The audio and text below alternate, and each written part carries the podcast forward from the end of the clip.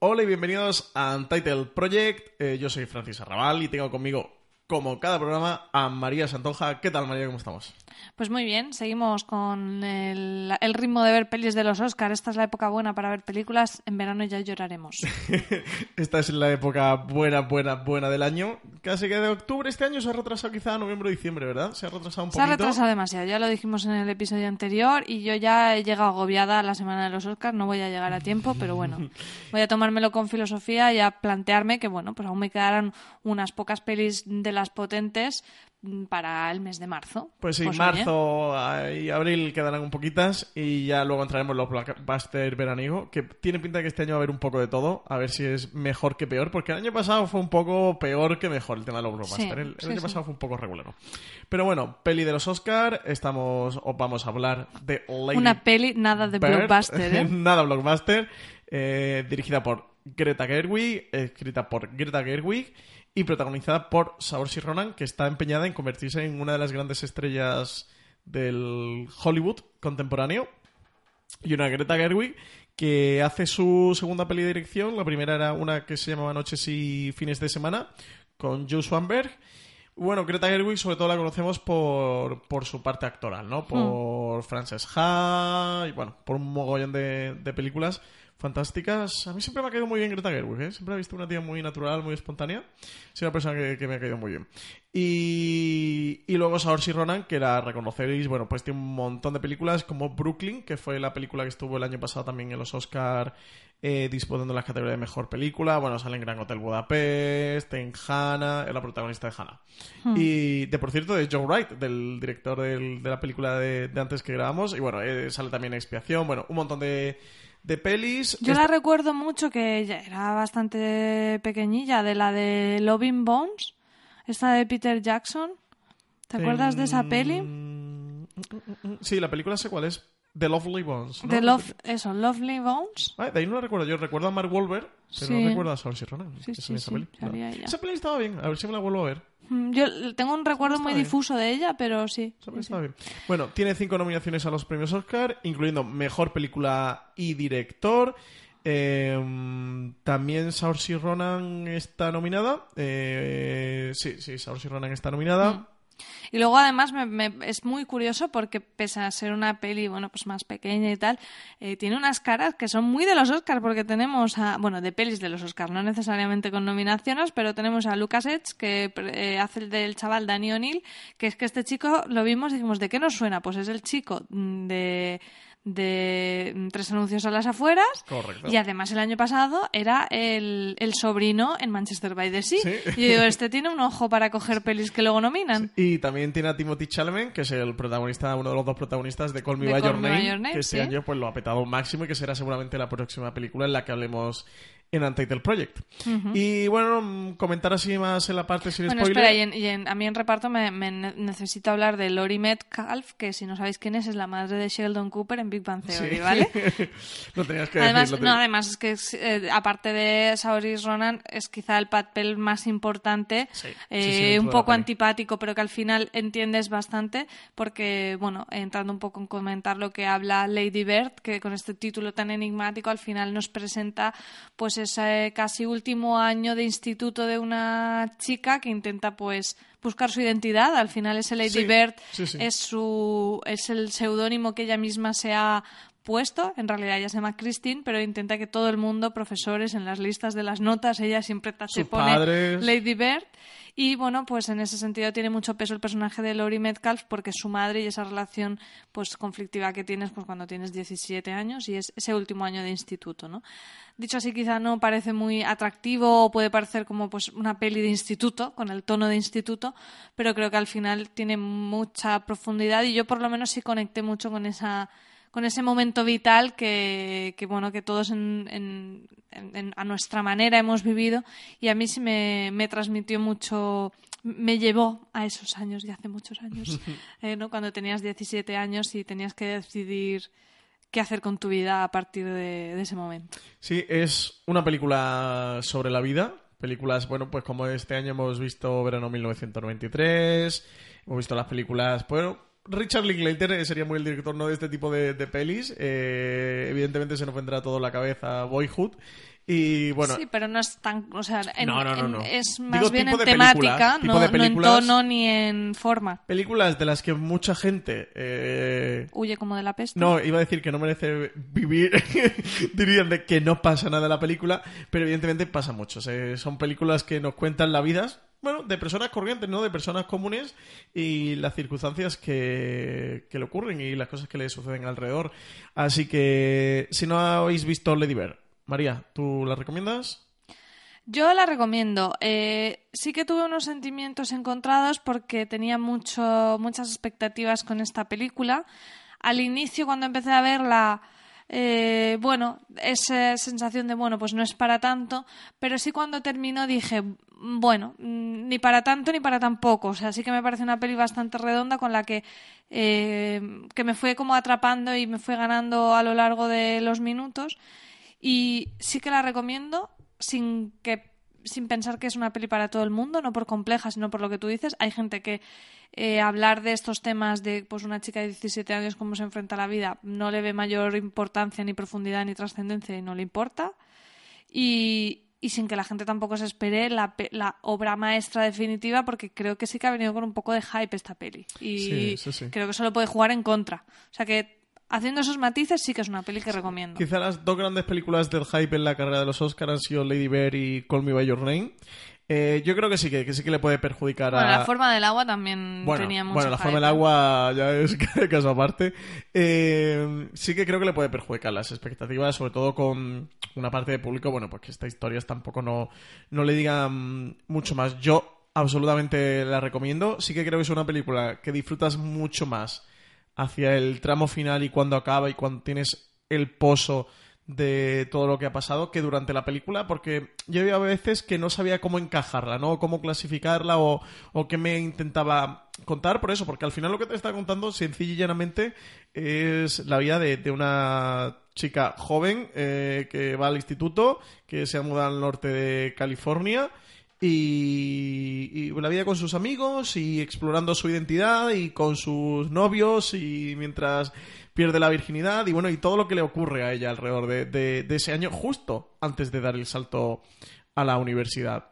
Luego al final, como digo, la, la película me parece una gran, gran, gran película, una de estas grandes películas eh, y yo en mi letterbox le he puesto un ochazo, un cuatro estrellas. ¿Y María, tú? Yo tres y media, siete estrellas. Estás el Grinch últimamente, ¿eh? El Grinch, un siete, un siete está muy bien. Un 7 está bien. Pero Lady Bird, Un siete está bien. esto es maravilloso. Esta película, esta película es fantástica.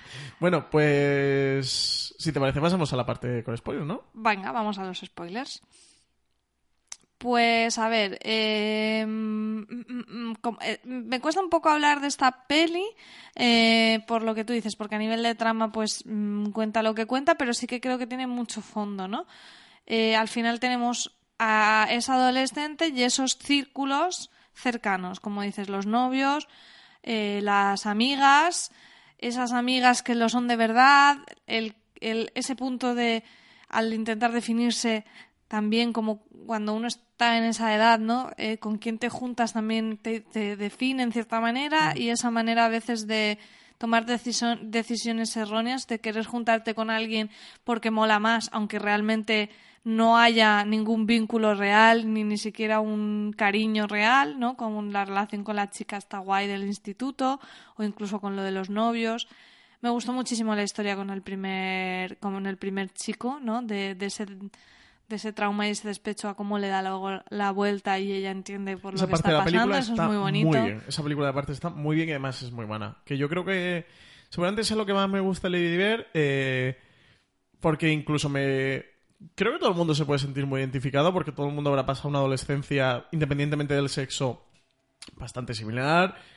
Todo el mundo ha tenido 17 años, eh, eh, ha ido a un instituto, ha tenido su primer amor o su primer novio más o menos sobre esta edad, eh, ha discutido, se ha peleado con sus padres. Entonces creo que al final te cuenta historias muy corrientes, muy que a todos nos han pasado y que nos pueden servir también para reflexionar cómo llevamos nosotros aquellas situaciones, cómo la vimos nosotros. O sea, creo que es una película, una gran película de, de, de Remember, ¿no? De que tú te vengas de jugar con la nostalgia, pero propia, no como Stranger Things del- de la, La cultura pop de los colectiva. 80, claro, sino, sino con la nostalgia propia de cuando tú tenías esa edad de... Lo que tú comentabas, María, es muy interesante cómo ella, sobre todo la película, está en, en la búsqueda de, de su propia identidad. Ella está buscando su identidad, por eso está con este Lady Bear y el punto definitivo es cuando ya llega a Nueva York, cuando llega a la universidad, que ya cuando se presenta un chico dice no me llamo Christine, ¿no? De cómo ya esto lo ha dejado atrás, porque ya lo ha superado, ya, ya ha llegado a ese, a ese punto de, de la Sí, construcción. no tengo la necesidad de estar reivindicándome constantemente porque ya sé quién soy. No hace falta que lo Claro. esté diciendo porque soy.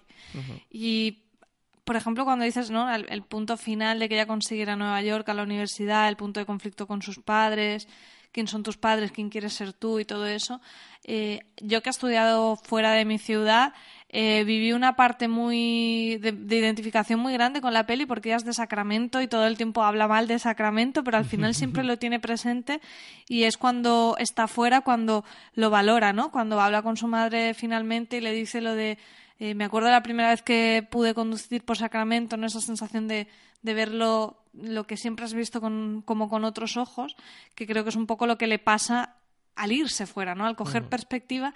Y creo que eso eh, es algo que te pasa cuando te vas a estudiar fuera, que tu ciudad, con sus cosas buenas y sus cosas malas, mientras la estás viviendo es lo de siempre y no lo valoras y cuando estás fuera dices, bueno, pues es verdad que tiene cosas que no están bien, pero oye, tiene otras que, que sí que molan, independientemente de qué ciudad o qué pueblo sea. Y me gustó mucho esa relación de ella con la ciudad, con Sacramento, que está como muy presente. Eh, no sé, me parece que es una peli que es eso, que es ella con un montón de relaciones y es muy completa, o sea, realmente es poliédrica porque Sí, tienes sí, sí. todo, o sea, una con, película con que la dura solo monja, 95 con los minutos, padres, ¿eh? te cuenta tantas cosas en realidad. Sí, sí, eso, una película que, que dura solo 95 minutos, te cuenta las distintas capas de la amistad, de cómo ella tiene la relación con esa amiga íntima y una amiga de verdad, de cómo se olvida de ella por unos amigos, bueno, pues que son más guays, ¿no? Que pueden volar más, de cómo finalmente se defrauda con esos amigos, porque al final se da cuenta que realmente no son amigos, que son gente, bueno, pues para echar un rato y se acabó, y vuelve a su amiga, de verdad, a la amiga que realmente le quiere y con la que ella tiene una relación profunda de la historia con ese primer novio, ese primer novio que además tiene un giro muy interesante dentro de la película porque es homosexual, ella descubre la homosexualidad, de cómo ella trae esa carga encima, ¿no? De esa decepción, ese engaño, y luego finalmente termina comprendiéndolo y se convierten en grandes amigos. Luego ese otro novio como más macarrilla, así como más pasota, que lo Bueno, hace Timothy Chalamet, que es muy chulo. el postureo absoluto. No se puede se tener más postureo Sí. que este chico. Y es así, pues, y es como el que mola, ¿no? Como al que el chico que pues, le gusta a las chicas, es muy postureo, muy hipster y tal, y como ella se, se enamora de él y también se termina desengañando de él, eh, cómo cuenta toda la relación con los padres, la relación que ella tiene con su padre es preciosa, pero la que tiene con la madre es muy interesante, verdad, muy interesante de ese conflicto madre-hija, de cómo chocan, de cómo pelean y esa Bueno, y reconciliación también te final. muestra, en cierta manera, el egoísmo de esa edad, que es necesario. O sea, es que esto te lo puede decir cualquier psicólogo, que al final los adolescentes no se ponen así de impertinentes o de egoístas por fastidiar a nadie, sino porque es que están definiendo su personalidad. Entonces, necesitan mirarse a sí mismos y es un poco el punto de conflicto clásico de los padres con los hijos adolescentes, que en la peli se ve muy bien, porque todo lo que le echan cara a la madre es eso, que es muy egoísta, aunque también la madre em, tiene a veces el tacto en el culo, ¿no? Porque es como, mm, bueno, no, no hace falta que me estés criticando constantemente, aunque lo hagas por bien, por tener, por- porque hay un diálogo muy interesante, lo de la, quiero que seas la mejor versión de ti misma, y ella le dice, bueno, y si la mejor versión de mí misma soy yo, es como esa presión que le hace de esa mm, idea de versión de mejor de ti misma, cuando ella está precisamente explorando quién quiere ser, no le hace ningún favor. Que además ahí desarrolla un gran papel Laura Metcalf. Ella está, ella está muy, muy, muy bien. Y, y bueno, te cuenta así al final lo que es la adolescencia, de, mm, de también como el, lo que tú cuentas de la madre eh, y, y ese personaje de la madre, que puede ser uno de los más complicados de ver, ¿no? Eh, pero al final lo estás viendo desde el punto... La película te la están contando desde el punto de vista de, de ella, de la Mm, Y protagonista. aún así de a esta la madre Lady la Bird. acabas entendiendo de cierta manera, Sí. aunque haya cosas que no, con las que no estés de acuerdo, porque al final es que ver las pelis pensando en buenos y malos es, es ridículo, ¿no? También la madre tiene que soportar pues una situación económica compleja. La Sí, madre tiene sus de la parte movidas. familiar claro. eh, y de que el padre pierde el trabajo.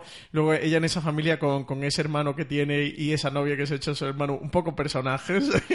Sí. Me resultó muy gracioso. Y también eso esa- me gusta mucho porque el personaje de la novia del hermano lo que te hace ver es un poco lo mismo que yo estoy, o sea, lo veo un paralelismo con lo que comentaba de, de cómo ves tu ciudad cuando ya no vives en ella, ¿no?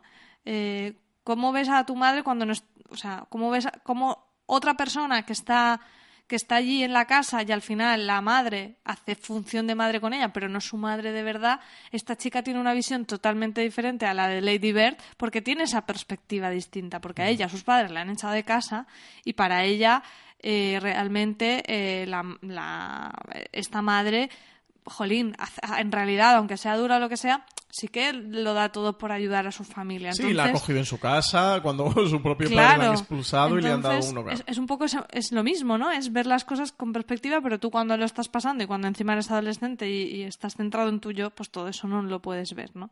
Entonces la relación de ella con su madre, esa esa pelea, esa vuelta, me pareció muy muy bonita. Sí, eh, yo de verdad que, que me ha gustado mucho, que sí que durante un tramo, al final le pasa a muchas películas que el tramo medio, si no tienes un camino eh, muy marcado, la película no tiene un gran pulso y tal, bueno, se te puede hacer un poquito de valla, aunque la película es corta, son 94 minutos, se ve, se ve muy bien. Yo, yo más que vaya diría que al principio no sabes muy bien hacia dónde va a ir. Entonces te tiene un poco despistado y cuando entras y dices, vale, esto va a ser así, ¿no? Esto va a ser ir viendo ella con sus relaciones, entras en la peli y te gusta más. mucho. Pero claro, al principio no sabes muy bien, o por lo menos yo que tampoco me gusta conocer demasiado las pelis, tampoco sabía muy bien hacia dónde iba y estaba un poco desconcertada. M- más que vaya al a, a mitad, yo lo, lo viví más así.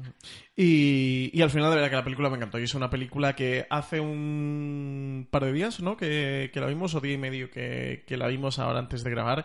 Y que con el pozo de los días sí que, sí que ha ganado en mi mente y, y ha ido subiendo también, estatus, ¿no? a mí La- también me ha pasado. La película, porque reflexionas y al final eso son estas historias que, que son historias comunes, que son historias muy de la calle, muy de que le podrían haber pasado a cualquier persona, son eh, historias extraordinarias, ni de un superhéroe, ni de un científico, ni de nadie súper fascinante, sino es de una persona normal y corriente de la que hemos podido ser nosotros, de la que conocemos a millones, te están contando una historia, historias que son humanas y como historias humanas son historias que sí que nos interesan, que reflexionan sobre nosotros mismos, sobre nuestra sociedad, sobre nuestro contexto y de verdad que a mí me ha gustado, me ha gustado muchísimo Lady Bird.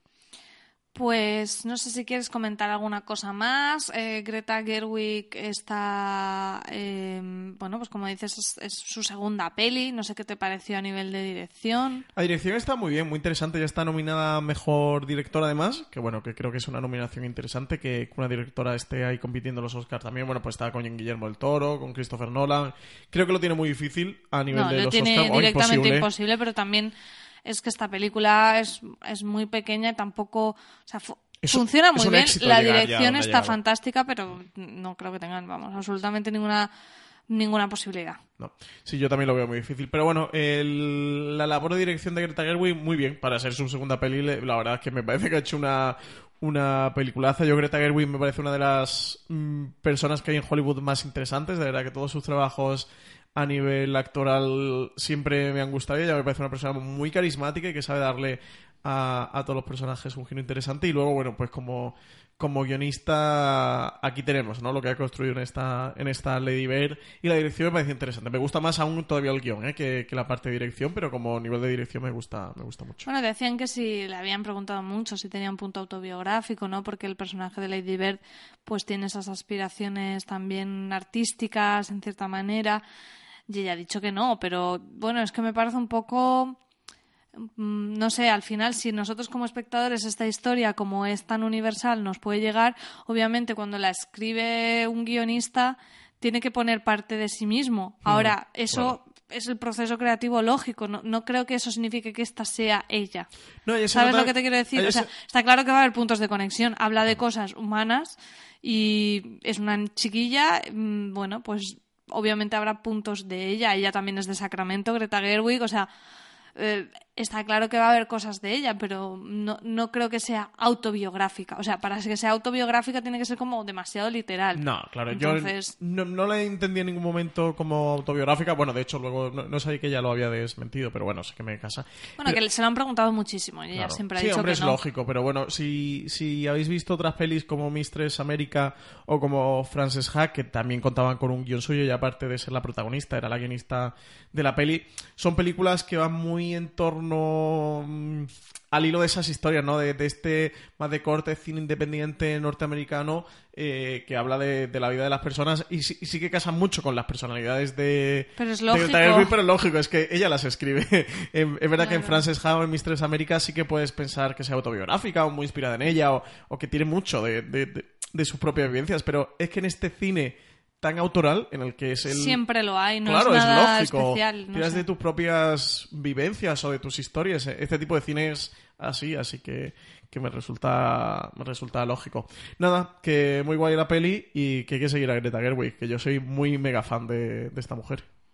Pues sí, yo tengo pendiente ver las, eh, sus pelis, la verdad siempre la he oído nombrar mucho y tengo Frances Ha en la lista de Netflix. Además, ¿te gusta Girls? O sea, te va a encantar Sí, Frances lo y sé, sí, lo Mistress sé. América, que son muy girls. La- las tengo en la lista. Bueno, Mistress América creo que no, pero Frances Ha que está en Netflix, o al menos lo estaba, la tengo en mi lista de hace un montón. Y a ver si ahora con el, con el buen sabor de boca que nos ha dejado Lady Bird me pongo a verla porque todo el mundo habla muy bien de, de esta mujer que, que, como Yo la dices, está ¿eh? abriendo paso, eh, haciendo proyectos muy, muy interesantes en Hollywood, que ya es, ya es mucho decir. Y nada más, eh, como siempre decimos, que si os queréis seguir comentando la peli con nosotros, pues lo hagáis a través de Twitter, nos comentéis qué os ha parecido el podcast, qué os ha parecido Lady Bird, si coincidís con nosotros, si para nada, o, bueno, lo que queráis. Eh, mi Twitter es arroba maria barra baja santonja y el del señor Arrabal es... Arroba Francis Arrabal. Sí, bueno, todavía a la ma- arroba María Santonja esa seguimos sin haberle No. reventado la cuenta de Twitter, no ¿no? es mi prioridad. A ver, Untitlers aquí hay que hacer algo, ¿eh? Millennial, que eres un millennial de camorrista en redes sociales. que reventar la cuenta esa de Twitter de arroba María Santonja, porque no puede ser que María, la única María Santonja que haya en el planeta. La única y verdadera, La ¿no? única, la única María Santonja, la que yo creo sea arroba María barra baja. La el que- barra baja en la que yo creo ha sonado como si fuera una religión. La religión verdadera. Bueno, y además también, como siempre repetimos, nos ayudan mucho las estrellitas y valoraciones positivas en iTunes, que así nos hacen ganar visibilidad, ya sabéis, cinco estrellitas, y decirnos palabras bonitas que nos alegran el día. Próxima peli Call Me By Your Name, ¿no? Sí, probablemente todavía la tenemos para ver, pero va a caer en estos días. Y bueno, luego después de los Oscars espero yo poder haber recuperado las que nos quedan, porque sí que tengo muchas ganas de ver tanto El Hilo Invisible como Yotonia. Yo tengo Así unas que bueno. ganacas de ver Yotonia, que además, esto que, que además comentaba Berto de las... Las... Ay, ¿cómo decía? Lo del... Berto Romero, Sí.